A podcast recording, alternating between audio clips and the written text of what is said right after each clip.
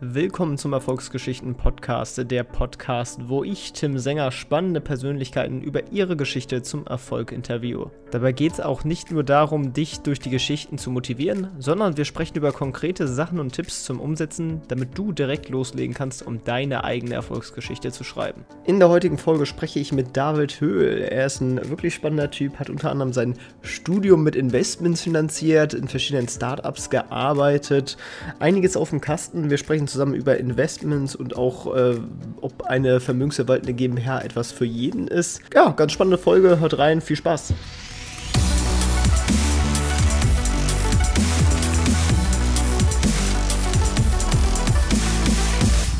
Moin David, wie geht's dir? Äh, moin, mir geht's, äh, mir geht's sehr gut. Vielen Dank, dass ich hier sein kann und ja, ich äh, freue mich aufs Gespräch. Ja, ich freue mich auch mega und ähm, ja, starten wir am besten mal mit einer kleinen Einleitung, ähm, wer du bist, was du so machst und beginnen ganz vorne. Du hast äh, angefangen mit einem dualen Studium bei der HSBC, richtig? Genau, ich habe äh, damals angefangen, lange ist her, 2014 mit ja, gerade mal 18 Jahren und ähm, genau, war dann bei der HSBC unterwegs, habe da Banking und Finance gemacht im dualen Studium. Und ja, heute bin ich ähm, Investment Manager bei Ride Capital, einem äh, Fintech in Berlin. Genau, und da kommen wir gleich auch später nochmal zu, was Ride eigentlich genau macht.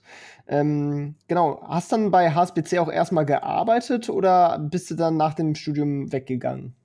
Ich bin äh, nach dem Studium weggegangen, ja. Ganz, äh, äh, ich habe quasi das äh, Beste mitgenommen, nämlich das Studium und äh, die Bezahlung während des Studiums.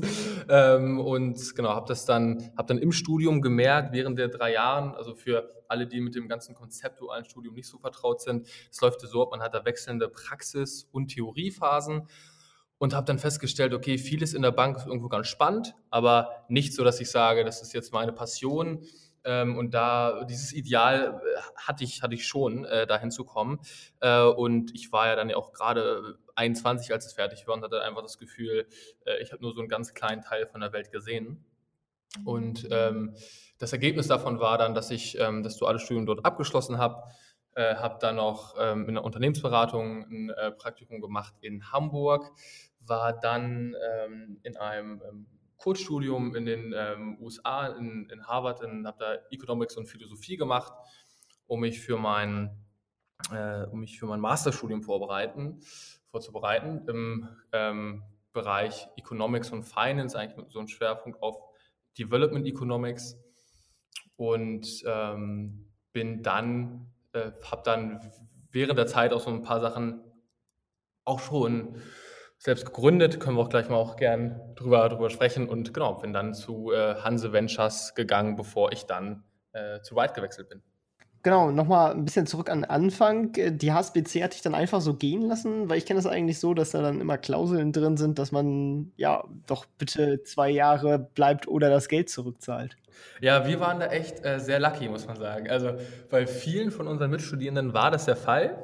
Ähm, bei uns war das nicht so. Deswegen konnte man einfach gehen. okay, ja, das ist ja dann irgendwie nicht so schlau von der HSBC. die, so die haben das, glaube ich, mittlerweile auch geändert. Ja? Also wir waren da so quasi die erste Generation, wir waren da so die, die, die schwarzen Schafe und äh, danach wurde es angepasst. ja, da hat man daraus gelernt. Genau, wo hast du denn deinen Master gemacht? Ich habe meinen Master gemacht an der, an der SOAS in London. Also ich habe auch in Harvard auch äh, Master Credit Points auch, auch bekommen im Bereich VWL. Ähm, bin dann an die SOAS gegangen in London. Wieso? Weil ich während des Bachelorstudiums gemerkt habe, okay, Entwicklungsökonomie finde ich spannend. Das ist ja ein Zweig der Makroökonomie. Und hatte einfach das Gefühl, okay, bei den vielen Business-Sachen ist es irgendwo ganz interessant, aber ich habe nicht das Gefühl gehabt, okay, damit setzt man jetzt irgendwie die, die Welt on fire. Ähm, und dachte mir so, okay, wenn man im Bereich Wirtschaftswissenschaften unterwegs ist, wieso nimmt man sich eigentlich nicht den, so den, oder versucht man es nicht zumindest, sich den größten globalen Herausforderungen anzunehmen? Ähm, und das war so die Motivation dahinter. Habe dann meine Bachelorarbeit auch geschrieben über den Impact von Innovation auf Armutsreduzierung in äh, Subsahara-Afrika. Und ähm, das hat mir dann natürlich auch was äh, gebracht für das, für das Masterstudium und die Source in London hat da einfach so einen, äh, einen starken Fokus drauf. Ähm, und ist eigentlich für Entwicklungsökonomie immer so unter den, den fünf besten weltweit. Deswegen dachte ich mir so, probier es einfach mal. Und dann hat es geklappt, ja. Und äh, das, wo kam das? Genau, und du hast eben schon gesagt, du hast dir nebenbei was aufgebaut. Was war das? Es, ähm, es war so, dass, ähm, und ich glaube, da kann es vielleicht der ein oder andere Hörer äh, mitfühlen, der ein bisschen jünger ist. Ähm, das Auslandsstudium ist ja nicht ganz günstig. Ja? Und äh, meine Eltern sind auch irgendwo in der Hinsicht auch so klassische deutsche Eltern, ja, die sagen dann, wieso musst du denn im Ausland äh, studieren? Mach das doch einfach in Deutschland. Ähm, und dann äh, kommt man irgendwann an den Punkt, wo die sagen, ja, dann mach es doch im Ausland, aber du musst eben gucken, wie du das finanzierst. Ja? Ähm, das war dann für mich der Anreiz zu sagen, okay, ich äh, muss mich irgendwie damit beschäftigen, wie ich in absehbarer Zeit etwas Geld verdienen kann.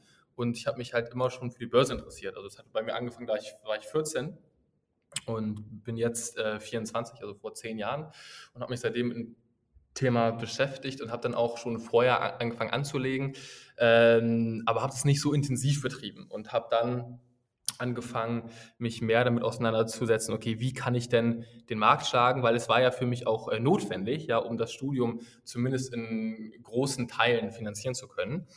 Und ähm, ja, habe dann etwas Geld bekommen von der Familie und dann hieß es, ja, dann, dann mach doch mal. Und dann habe ich mal gemacht und äh, es hat zum Glück geklappt. Ja? Und ähm, dann kam im Ausland immer wieder die Frage, natürlich unterhält man sich dann mit den Mitstudierenden. Dann, dann kam die Frage oft, okay, wie ist das, äh, wie hast du das dann gemacht mit der Finanzierung? Und dann hatte ich die Story dann, dann erzählt und das Interesse war dann eigentlich unter meinen Mitstudierenden immer sehr hoch, ja, weil ähm, die waren natürlich alle irgendwo Economics und Finance affin und ähm, dann wurden die Anfragen einfach immer und immer mehr, ja, und das ist einfach, also diese Kernfrage, wie lege ich langfristig erfolgreich mein Geld an und wie schaffe ich es vielleicht sogar langfristig den Markt zu schlagen? Es ist eben eine Frage, die kannst du nicht mal eben beantworten irgendwie in fünf bis zehn Minuten. Und ähm, dann dachte ich mir so, okay, entwickelst du doch mal zwei Skripte. Einmal ein Skript zum Thema Investment Basics und einmal ein Skript zum Thema, ähm, wie, wie schlage ich den Markt, wo es äh, auch darum geht, ähm, wie geht man denn vorsichtig mit Hebelderivaten und, und, und Co. um. Ähm, und ja, dann habe ich die beiden Skripte geschrieben und ähm, als eigentlich als, als Antwort darauf, auf die, äh, auf die Fragen, die immer auf mich zukamen. Und so ist dann äh, Fineo ähm, entstanden, also fineo.info.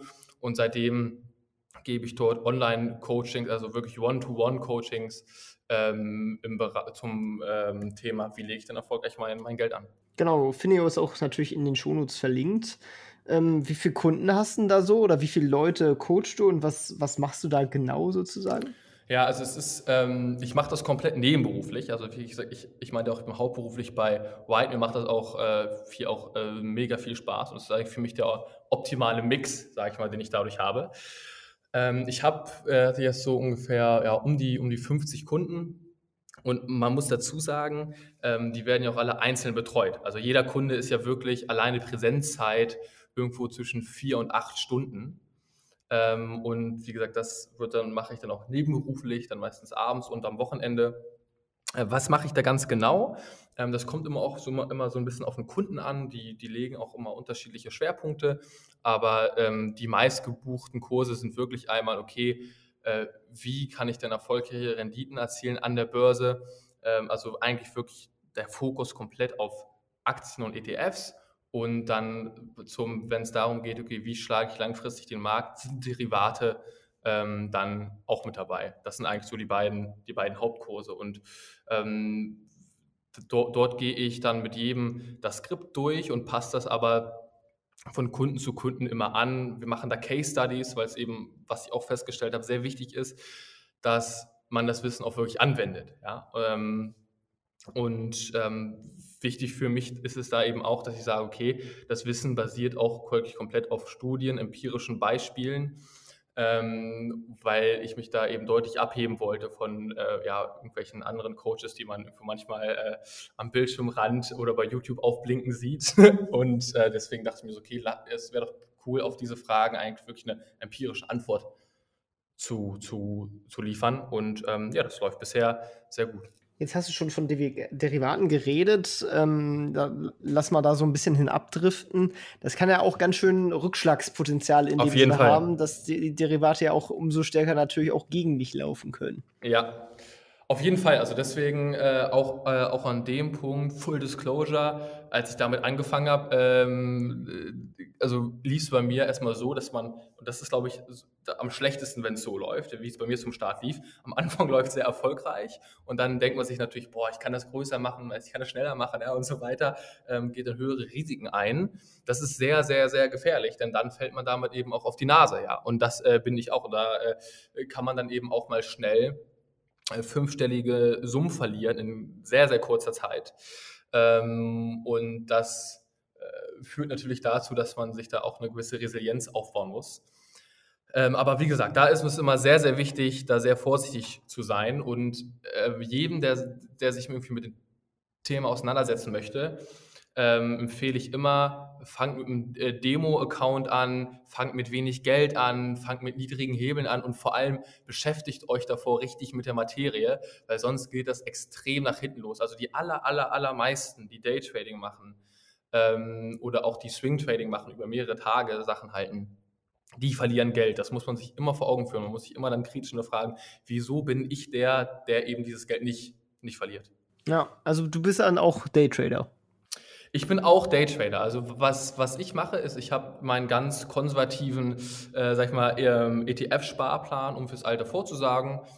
Der, der läuft einfach immer weiter, ja. Also an dem ändere ich gar nichts. Ähm, und äh, dann habe ich noch ähm, Aktien, die ich auch über ja, mehrere Monate oder auch Jahre halte und dann eben auch den sehr aktiven Teil, wo ich mit Derivaten handle, sowohl äh, Optionsscheine, also sogenannte Plain Vanilla Optionsscheine, Long als auch Short und auch Knockout-Zertifikate, auch Long als auch Short, wo man hier auch dazu sagen muss, es sind keine gigantischen Hebel, also eigentlich nie Hebel von äh, über 10 und davon, wie gesagt, würde ich auch äh, generell, generell abraten. Mm, ja, ja, ich meine, äh, auch, auch schon so ein Zweierhebel kann schon ganz schön stark sein im Vergleich sozusagen. Auf jeden Fall, auf jeden Fall. Also ich ähm, kann das ja mal ver ver verdeutlichen mit dem Fall Tesla. Ja? Ähm, das war ja eigentlich so mein, mein letzter großer Short oder mein, mein das letzte Mal, wo ich so ähm, ja, einen sehr großen aktiven Trade gemacht habe. Ähm, bei Tesla lief es ja so, dass es über Wochen, als der Aktiensplit angekündigt worden ist, extrem stark nach oben lief. Ja, also wenn man auch mal einen Chart guckt, das war ja eine, eine Kerze, war unglaublich. Man sieht in den empirischen Daten, dass nach ähm, dem ein Stocksplit angekündigt wird, äh, Large Caps gerade aus den USA ungefähr 20 Prozent machen. Ja, also das ist schon mal, schon mal sehr, sehr stark. Tesla hat aber eben nicht 20 Prozent gemacht, sondern Tesla hat ja, lass mich lügen, um die 60 Prozent gemacht, ja, oder sogar noch ein bisschen mehr, 60 bis, bis 65 Prozent in, innerhalb von sehr wenigen Wochen, ich glaube, zwei Wochen, zwei, drei Wochen. Ähm, und deswegen sieht man hier schon mal, okay, es ist ähm, empirisch betrachtet schon mal äh, zumindest auffällig. Ja, das reicht natürlich noch lange nicht aus, um zu sagen, man shortet jetzt, aber das ist schon mal auffällig. Ähm, zur selben Zeit bei der Fear and Greed Index auf Extreme Greed ähm, reicht natürlich auch als alleiniger Indikator noch nicht aus, weil der kann auch mal gerne äh, anderthalb Wochen auf Extreme Greed sein. Ja? Ähm, was dazu aber noch sehr, sehr spannend war, ist, dass ähm, wenn, wenn sich Leute angefangen haben in Foren und bei Instagram und Co. sich kritisch zu äußern über die Tesla-Aktie, dann wurden sie sofort unglaublich beschimpft. Also da hat dann auf einmal nur noch jeder geschrieben, die werden immer weiter steigen also man hat schon gemerkt, die Leute, den Leuten interessiert es gar nicht mehr, wie ist der Wert überhaupt fundamental bewertet, sondern es war eigentlich eine reine Glaubensfrage. Ja? Ähm, und dazu, was ich da auch noch sehr spannend äh, fand, ist, dass wenn man sich die Studien durchliest, sieht man, okay, nach dem, Aktiensplit, äh, nach dem Aktiensplit ist es oft so, dass der Titel underperformt. Also man hat die Overperformance davor, die Underperformance danach. Und ähm, das waren also unter anderem Gründe, die es für mich deutlich gemacht haben, okay, das ist ein sehr, sehr spannender Short-Kandidat. Dann bin ich auch äh, Short reingegangen, aber das kannst du natürlich nie perfekt timen. Ja? Das heißt, ich war äh, die erste Woche erstmal äh, deutlich im Minus, ähm, bis Tesla dann ja, ja knapp 30 Prozent von ihrem Market Cap verloren hat innerhalb von vier oder fünf Tagen und ähm, der Trade dann sehr gut aufgegangen ist. Aber wie gesagt, hier ähm, es, es gibt kein perfektes Timing. Und äh, wieso lief das für mich am Ende noch erfolgreich? Weil ich anfänglich mit einer sehr geringen Summe reingegangen bin und dann, als es gegen mich lief, ähm, immer mit sehr ähm, kleinen Stücken nachgekauft habe. Und so habe ich den Einstiegspreis dann eben im Nachhinein für mich verringert und ähm, aber auch zeitgleich deutlich, deutlich gemacht, dass ich irgendwie, also ich hatte zu keinem Zeitpunkt da jetzt mehr drin als irgendwie 15, 20 Prozent von meinem Gesamtportfolio. Ja, deswegen. Was ja, ja sowieso schon viel ist. Was schon sowieso schon viel ist. Man muss dazu sagen, ähm, beim, bei, beim Trading sind, sind diese Grundregeln, sage ich mal, immer so ein bisschen anders. Ähm, es gibt ja auch zum Beispiel die große, die, die erfolgreiche ähm, Shortsellerin, die ja Wirecard geshortet hat. Ähm, mit den, das ist ein sehr gutes Interview bei Finance Forward, kann man nur genau, empfehlen. Kann ich, kann, ich, kann ich auch sehr, sehr empfehlen.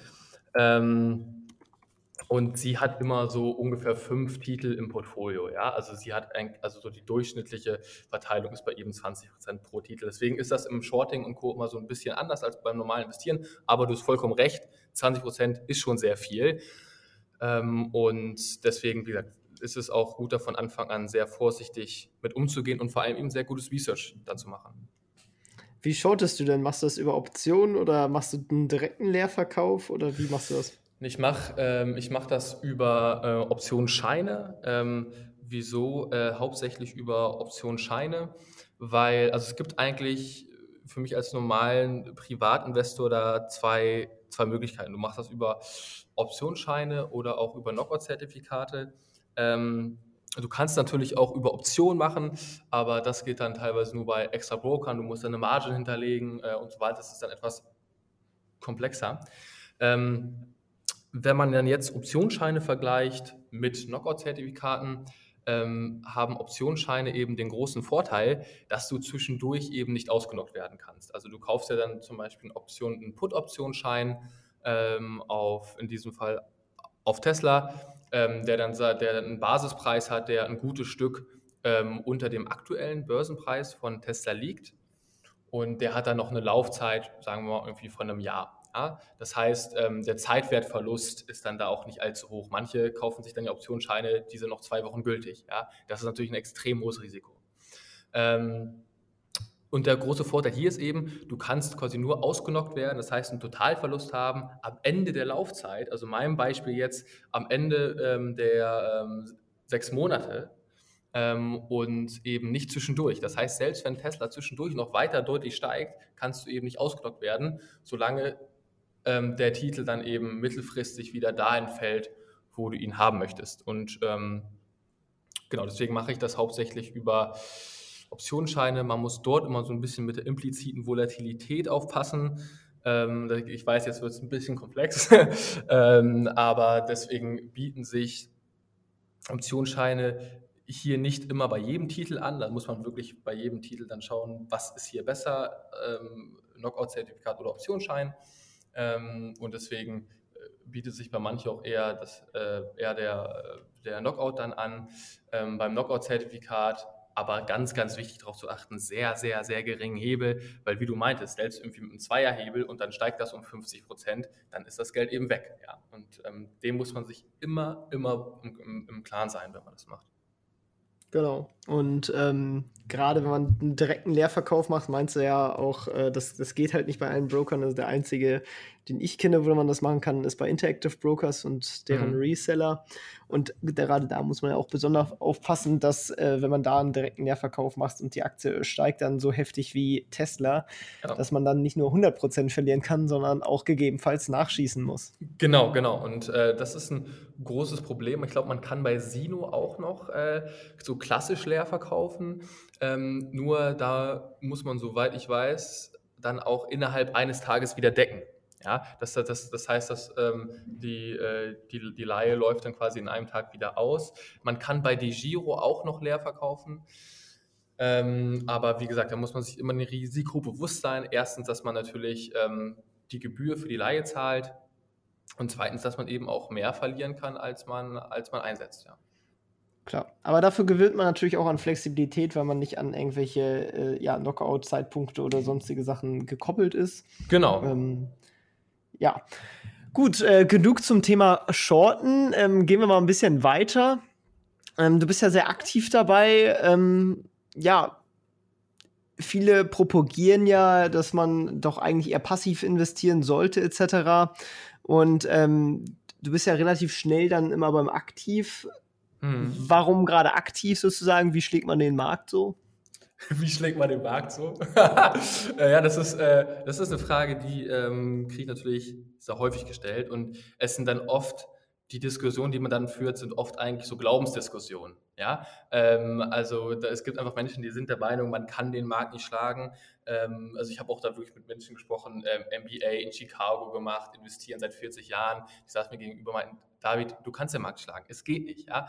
Und ähm, deswegen, also ich, ich bin mir da äh, der anderen Seite sehr wohl bewusst und sie hat auch sehr valide Punkte. Ja? Dadurch, dass sie sagt, zum Beispiel über zehn Jahre schaffen, schafft das nur ein Prozent der, ähm, der, der, Anleger und Fondsmanager. Ähm, und ich glaube auch für die allermeisten ist aktives Investieren nichts. Ja, also das will ich auch dazu ganz, ganz deutlich sagen. Ähm, wieso kann man es trotzdem schaffen? Es gibt einfach ähm, zahlreiche Strategien und auch Studien, die zeigen, dass man es schaffen kann. Also ich will dafür mal ein paar ganz konkrete Beispiele, Beispiele geben. Ähm, es gibt zum Beispiel den Piotrowski F-Score. Ja? Ein, zwei der Hörer werden den vielleicht ähm, kennen. Ich glaube, hier ähm, im Podcast hattest du ja auch mal den Lars Robbel, ja? Genau. Ja. Ähm, der macht ja auch, ähm, glaube ich, relativ viel mit dem Kolja Barkhorn und der spricht da in seinem Channel ja auch manchmal drüber. Und es gibt, eine, es gibt eine Studie, die hat den Piotrowski F-Score in den USA untersucht über die Finanzkrise hinweg. Also was haben, was haben die Wissenschaftler da gemacht? Die haben sich einfach Aktien mit einem sehr, sehr guten Piotrowski F-Score gekauft. Das heißt immer nur den, äh, welche mit einem Score von 8 und 9 und ähm, haben dann äh, wöchentlich gerebalanced einmal und einmal monatlich gerebalanced.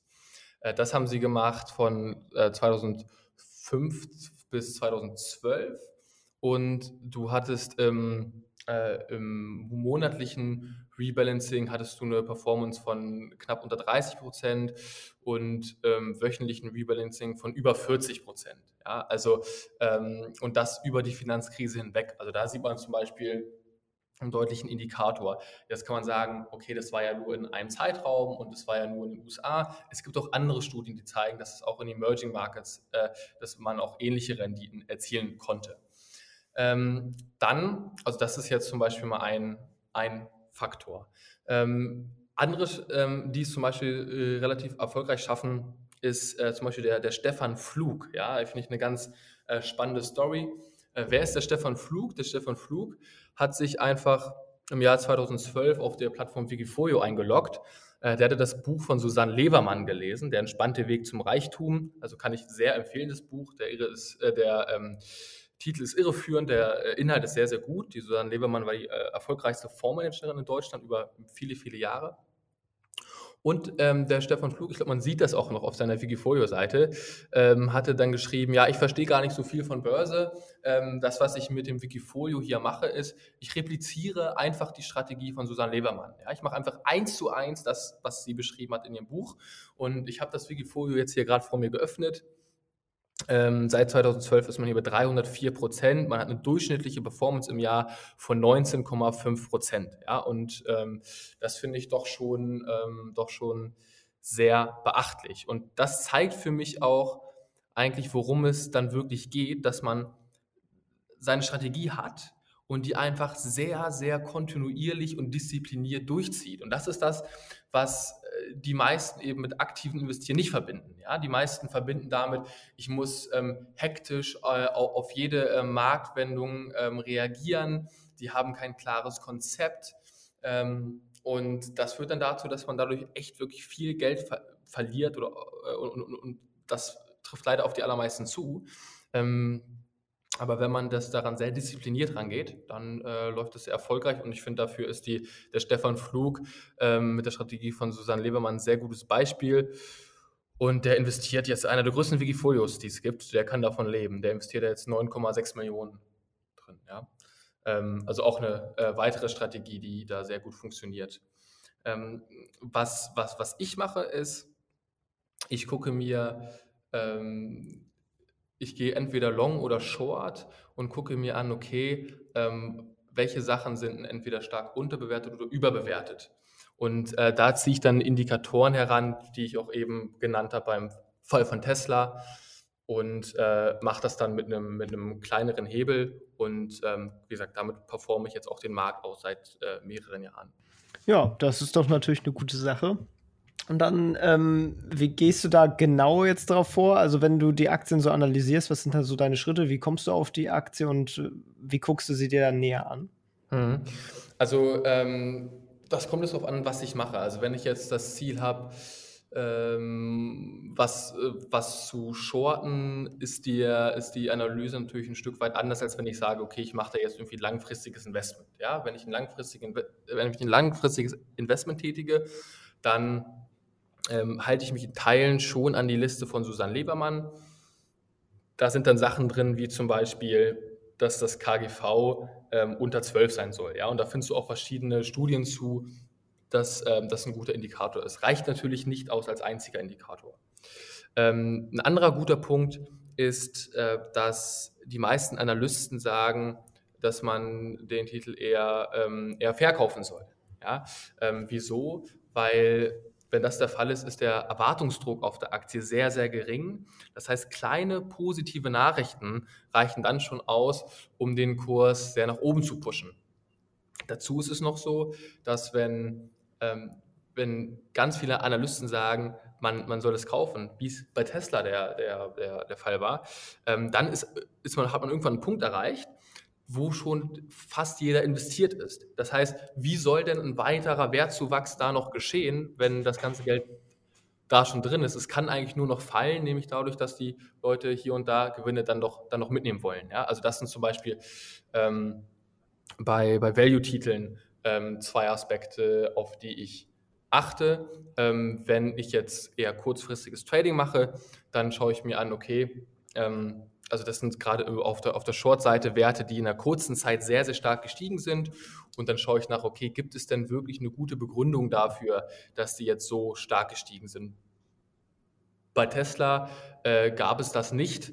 Bei Apple, ein anderer, ähm, anderer Titel, den ich geschortet habe vor ein paar Wochen, gab es das ebenfalls nicht. Ja? Da hat man zum Beispiel gesehen, dass die, ähm, dass die Earnings per, per Share dort äh, deutlich weniger gewachsen sind als der Kurs. Ja? Also die lagen da jährlich bei äh, um die irgendwo 7, 8 Prozent oder so, ja, und ähm, der Kurs hatte sich äh, fast verdoppelt. Ähm, dazu kam, dass Tesla ähm, im Vergleich, äh, dass Apple im Vergleich zum vorherigen Jahr fast genauso viele iPhones verkauft hatte. Ja, ähm, und äh, das sind dann natürlich Sachen, wo, wo ich mir denke, okay, schaue ich mal da noch ein bisschen tiefer nach.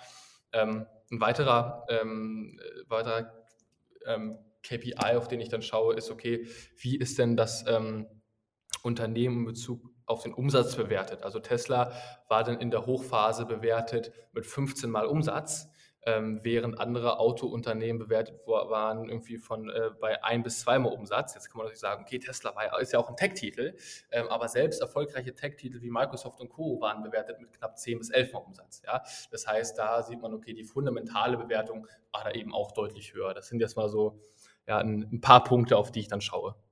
Gut, dann schauen wir erstmal ein bisschen weiter und äh, kehren zu deinem Lebenslauf zurück. Du warst dann bei Hanse Ventures. Was hast du da genau gemacht? Genau, was war, was war so die Überlegung dahinter? Ich habe ja eigentlich Entwicklungsökonomie gemacht, weil ich nach der Phase in der Bank dachte, okay, diese ganzen Business-Sachen, das ist alles irgendwie so trivial und, und oberflächlich und natürlich die Leute, manche Leute in der Bank, gerade im, Investmentbanking, äh, haben dann auch äh, charakterliche Eigenschaften, die etwas sonderbar sind. ähm, und dann dachte ich mir so, okay, ich habe irgendwie nicht das Gefühl, dass ich irgendwie der Welt damit so richtig äh, dienen kann in der Welt, wie ich es gern, wie ich es gern, gern möchte. Ja? Ähm, deswegen der Shift und deswegen dachte ich, okay, eigentlich werde ich Akademiker oder arbeite ähm, so für Weltbank, UN und Co. Und viele, die ähm, an der SOAS waren, machen das auch. Also viele von meinen Freunden da jetzt ähm, sind jetzt auch, haben es auch diese ähm, Wege eingeschlagen. Ich habe aber im Studium festgestellt, äh, okay, diese Organisationen sind eigentlich oft relativ groß, langsam politisch geprägt. Ähm, die Entscheidungen, die da gefällt werden, sind nicht immer die besten für die Menschen, sondern teilweise auch die besten für die Entscheidenden. Ähm, und wurde deswegen immer kritischer und habe dann ähm, auch meine Masterarbeit wieder geschrieben über den möglichen Impact von Innovation und Startups und dachte mir dann so, okay, da kann ich irgendwie die Welt mehr äh, mit shapen ähm, als über diesen, sage ich mal, klassischen institutionellen Weg. Deswegen hatte ich mich da beworben und das war das Entrepreneur in Residence Programm. Man kann sich da ähm, übrigens, äh, Hanse Ventures nimmt da laufend Bewerbung an und ich kann das an jedem wärmstens empfehlen. Ja, also wenn ihr Bock habt, schreibt mich auch gerne dazu an. Ja, dann äh, spreche ich mal mit euch und äh, reiche euch dann, äh, dann, dann gerne weiter, wenn ihr, wenn, wenn ihr gut seid. Ähm, das Coole an dem Programm ist, du arbeitest bei verschiedenen Startups, die Hanse Ventures Co, Co gegründet hat. Also Hanse Ventures ist ein Startup-Inkubator und ähm, arbeitest auch an deiner eigenen Idee. Das heißt, du sollst wirklich so, so Startup-Leben von der Pike auf lernen und du gehst als eigentlich eine Art ja, ähm, Consultant in diese Startups rein, um Probleme bei denen zu lösen. Das sind so Projekte, für die die selber gerade eigentlich keine, keine Zeit haben. Ähm, sollst die Projekte lösen und kehrst, kehrst dann quasi zum Mutterschiff, also zu Hanse Ventures, zurück und ähm, arbeitest dann an deiner äh, eigenen ähm, Startup-Idee. Die pitchst du dann vor dem ähm, CEO, dem, dem Jochen, dem Jochen Maas. Und wenn er die gut findet, dann wird die getestet. Ja, was heißt das? Ähm, man baut im Regelfall eine, eine Website mit, mit Blog und ähm, schaltet Google Ads, Facebook Ads, Instagram Ads und Co. und guckt dann, wie, äh, wie, wie läuft das Ganze an. Ja? Und ähm, passt das Test-Setup dann, dann, äh, dann weiter an. Und das Ziel ist es dann am Ende des Programms mit Hanse Ventures zu gründen. Ja, das heißt, das Gute, wenn du mit den gründest, ist, du gründest gleich mit einem ordentlichen Funding, gleich sehr guten VC-Kontakten, Angel-Kontakten und Co.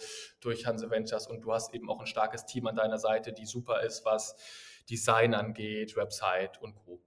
Jo, das ist schon mal eine gute Sache. Ich verlinke das mal und auch äh, deine Kontaktdetails wahrscheinlich am einfachsten dein LinkedIn-Profil oder hast du da genau. was Besonderes? Nee, du kannst, kannst gerne alles, alles verlinken, was du von mir hast. gut, sehr gut.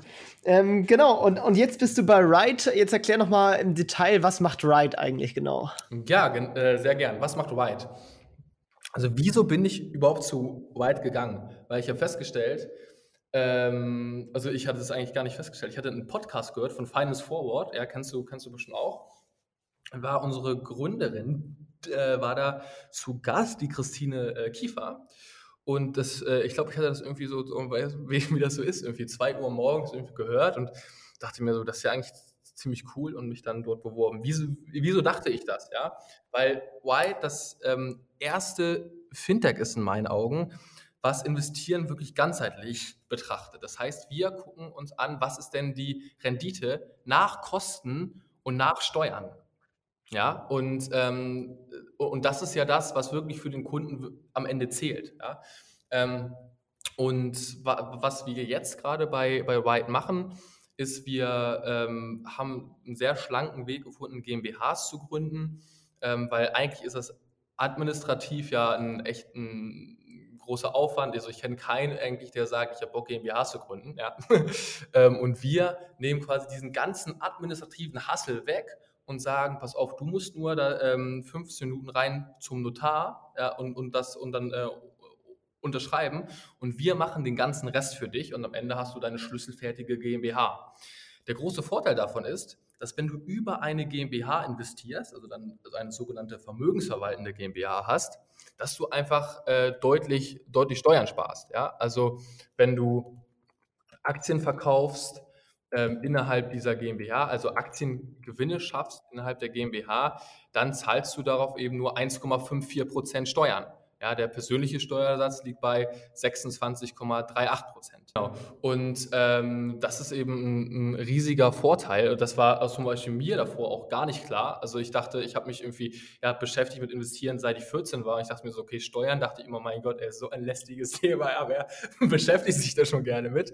Und dann habe ich gesehen, okay, was das eigentlich für ein Impact hat auf die Rendite, ist ja unglaublich, weil das man muss sich ja auch, auch vorstellen, das compoundet ja auch. Ja? Also der, der langfristige Effekt ist davon natürlich enorm.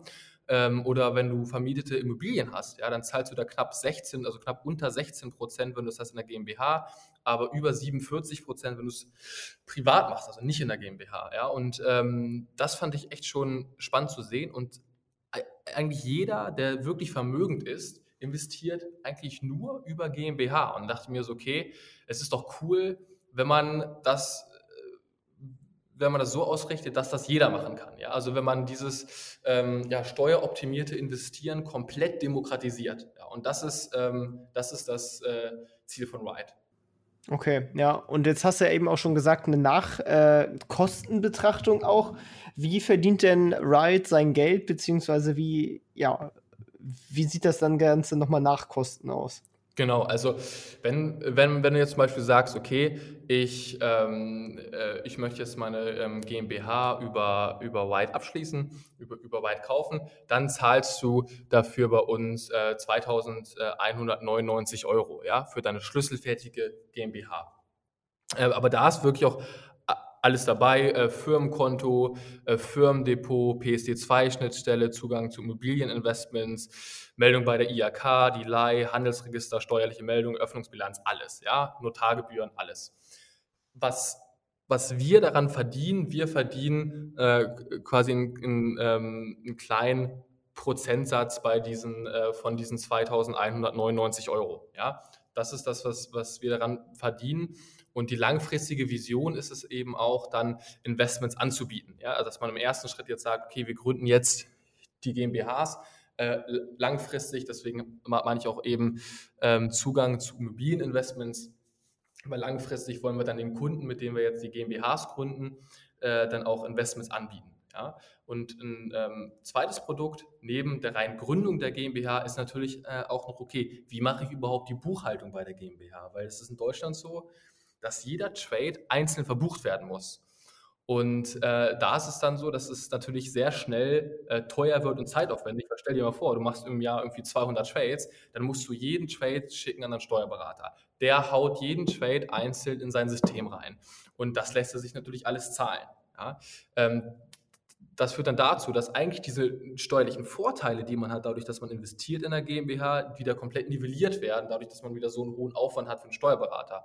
Ja, deswegen bieten es wir an, dass wir ähm, die Trades, die du machst, dass wir die steuerliche Verbuchung automatisieren können und somit zahlst du dann eben auch für den administrativen Part der GmbH, also Buchhaltung, Steuern und Co. für uns eine Pauschale und äh, deswegen kann man, können wir das dann eben auch deutlich günstiger ähm, abbilden, als der Steuerberater das dann normal kann. Ja, es gibt natürlich trotzdem Fixbeträge im Endeffekt. Äh, ab welcher Summe würde sich das denn ungefähr lohnen? Ja, äh, das ist, äh, ist eine ganz spannende Frage, weil da äh, habe ich auch heute tatsächlich eine, ähm, eine Frage dazu bekommen von einem, von einem Interessierten. Ja. Ähm, es ist so, also stell dir mal vor, ich will es mal kurz an einem Beispiel verdeutlichen. Ja, wenn du hast jetzt ein Depot in Höhe von 100.000 Euro du machst jetzt ähm, im Jahr 20 Prozent durch die Gewinne am Aktienmarkt, ja, dann zahlst du 300 Euro Steuern. Ja, das sind diese 1,54 Prozent. Ja. Ähm, wenn du diesen Gewinn privat erwirtschaften würdest, ja, würdest du 5.300 Euro Steuern zahlen. Ja, das heißt also, würde jetzt genau 5.000 Euro mehr kosten. Äh, bei dem Admin-Service bei uns ähm, liegst du ähm, bei knapp äh, 3000, also wenn du, wenn du relativ viel tra traden möchtest, ähm, liegst du bei äh, 3000 Euro im Jahr für diesen ganzen administrativen Part. Ja? Das heißt, in diesem Fall ähm, würdest du dann immer noch jedes Jahr 2000 Euro sparen. Ja? Also das ist jetzt quasi das, ähm, der, das Beispiel, wenn du 100.000 ähm, Euro im Depot hast. Dazu muss man noch sagen, ähm, jede, äh, jeden Aufwand, den du hast, also jeden ähm, jede Ausgabe, zum Beispiel für Literatur zum Investieren, für deinen Computer, für deinen äh, Schreibtischsessel, den du brauchst, um zu traden, ja, für den Handy und so weiter, das kannst du alles gewinnmindernd geltend machen in der GmbH. Und das ähm, drückt dann natürlich wieder die, die Steuerlast, ja, sodass man unterm Strich sagen kann, es lohnt sich eigentlich ab einem hohen fünfstelligen Betrag, ja, irgendwo so ab ähm, 70, 80.000 Euro.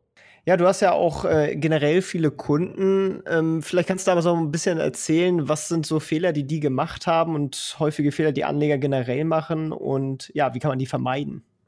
Ja, äh, das, was die allermeisten Anleger machen, und deswegen schlagen auch die allermeisten nicht den Markt, ist, dass sie ähm, investieren eigentlich basierend auf Storytelling. Ja? Das heißt, sie gucken sich keine KPIs an, äh, äh, einfach keine Statistiken, keine Zahlen, sondern die lesen sich gern Artikel durch, ja, weil dann entsteht, in, äh, dann entsteht bei denen äh, Story, die können sie dann glauben oder nicht glauben. Und Menschen mögen, also die allermeisten Menschen mögen Geschichten viel, viel lieber als Zahlen und Fakten. Ja? Und das ist äh, sehr, sehr schädlich beim in Investieren. Deswegen würde ich sagen, also ein Fehler, den viele machen, ist, sie wissen nicht, welche KPIs sie sich angucken sollen, also welche Kennzahlen sie sich angucken sollen. Sie wissen nicht, wie sie die interpretieren.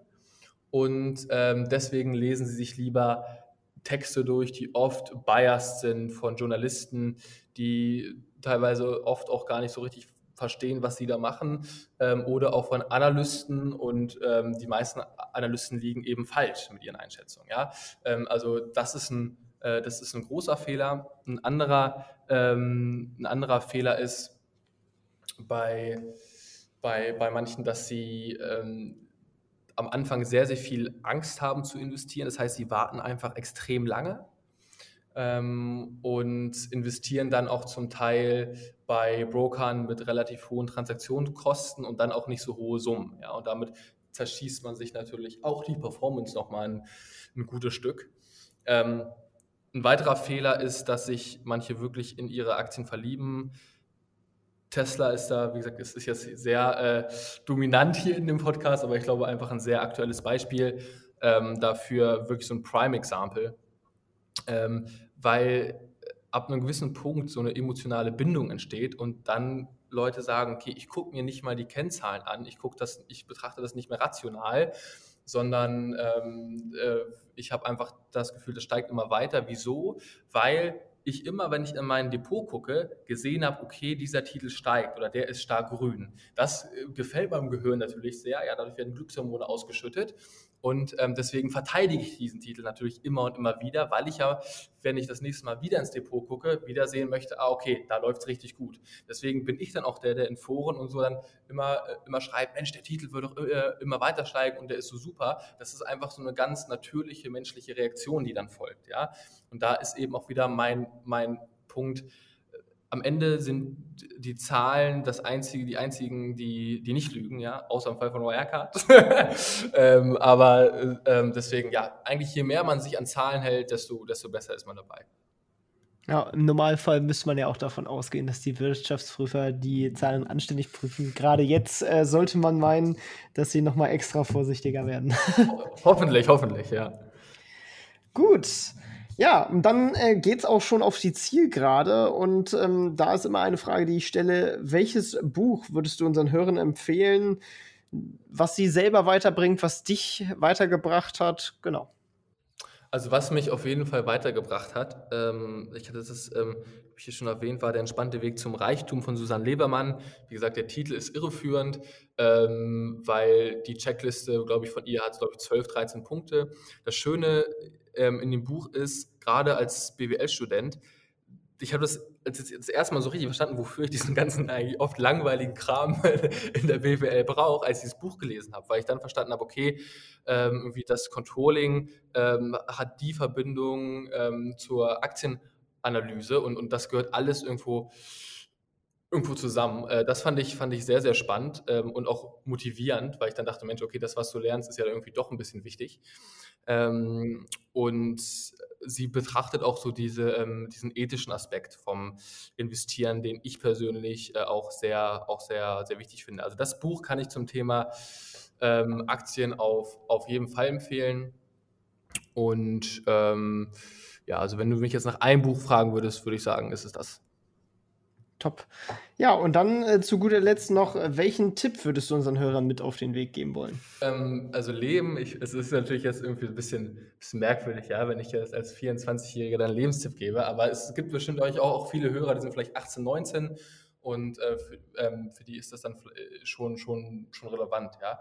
Ähm, also wenn ich jetzt zurückgucke, gerade auf die äh, Zeit in der HSBC, ähm, war ich zwischendurch schon sehr unzufrieden ähm, weil ich einfach, es ging mir zu langsam, meine Ideen wurden nicht gehört ähm, und ich habe mich einfach so ein bisschen eingesperrt gefühlt, ja. Und man hat ja als dualer Student auch nicht immer die Wahl zu sagen, in die Abteilung möchte ich, die Abteilung möchte ich nicht. Ähm, und da war ich dann äh, nach einer Zeit einfach schon irgendwo sehr angepisst und äh, ich glaube, ich war auch der duale Student, der am meisten zur Personalabteilung gerufen wurde. Also die, ne, die Grüße gehen raus an die Personalabteilung der HSBC. Es tut mir ein bisschen leid im Nachhinein, aber äh, ja, ich konnte nicht anders. ähm, ja, was ich, was ich da jetzt äh, sagen würde im Nachhinein ist, ähm, ich glaube, wenn man die Entscheidung trifft, so irgendwie so ein Programm durchzuziehen, dann soll man sie zu 100 Prozent treffen. Das heißt, dann soll man sich dann auch nicht mehr beschweren über Sachen, die nicht so gut sind. Dann soll man sich dem Kompromiss im Klaren sein und sagen, okay, ähm, was, ich mache das jetzt doch irgendwie ein Jahr. Ähm, ich weiß, dass ein paar Sachen davon scheiße sind, aber ich weiß, die guten Sachen überwiegen und dann konzentriere ich mich auch echt auf die guten Sachen und versuche einfach aus der Zeit das Beste mitzunehmen. Ja? Und ähm, also das ist einfach so eine, so eine Mindset-Frage und da, da war ich noch nicht, ja, als ich irgendwie ja 18, 19, 20 war. Ähm, das so, sage ich mal, in Bezug äh, auf, das, auf das Leben, in Bezug aufs äh, Investieren. Ähm, ja, Geduld am Ende des Tages. Also ich hätte mir gewünscht, dass ich gerade als ich mit Derivaten angefangen habe, als ich mit Trading angefangen habe, mit geringeren Beträgen gestartet hätte ähm, und mich ähm, ja, wahrscheinlich noch ein bisschen besser informiert hätte. Aber es gab damals eben auch kein Fineo ja, zu der Zeit und, und kein irgendwo den ich, wo ich dachte, Mensch, den kann man bei sowas trauen, weil die Anbieter sind einfach oft ja irgendwo ja, Schreihälse und wenig glaubwürdig. Deswegen musste ich mir das alles irgendwie so ein bisschen selber beibringen und einfach rumprobieren. Ähm, aber da würde ich auf jeden Fall sagen, geduldiger sein, besser informieren und viele Sachen, wo man an Anfang denkt, Mensch, läuft das Kacke, äh, laufen dann irgendwie mittelfristig oder langfristig mega, mega gut.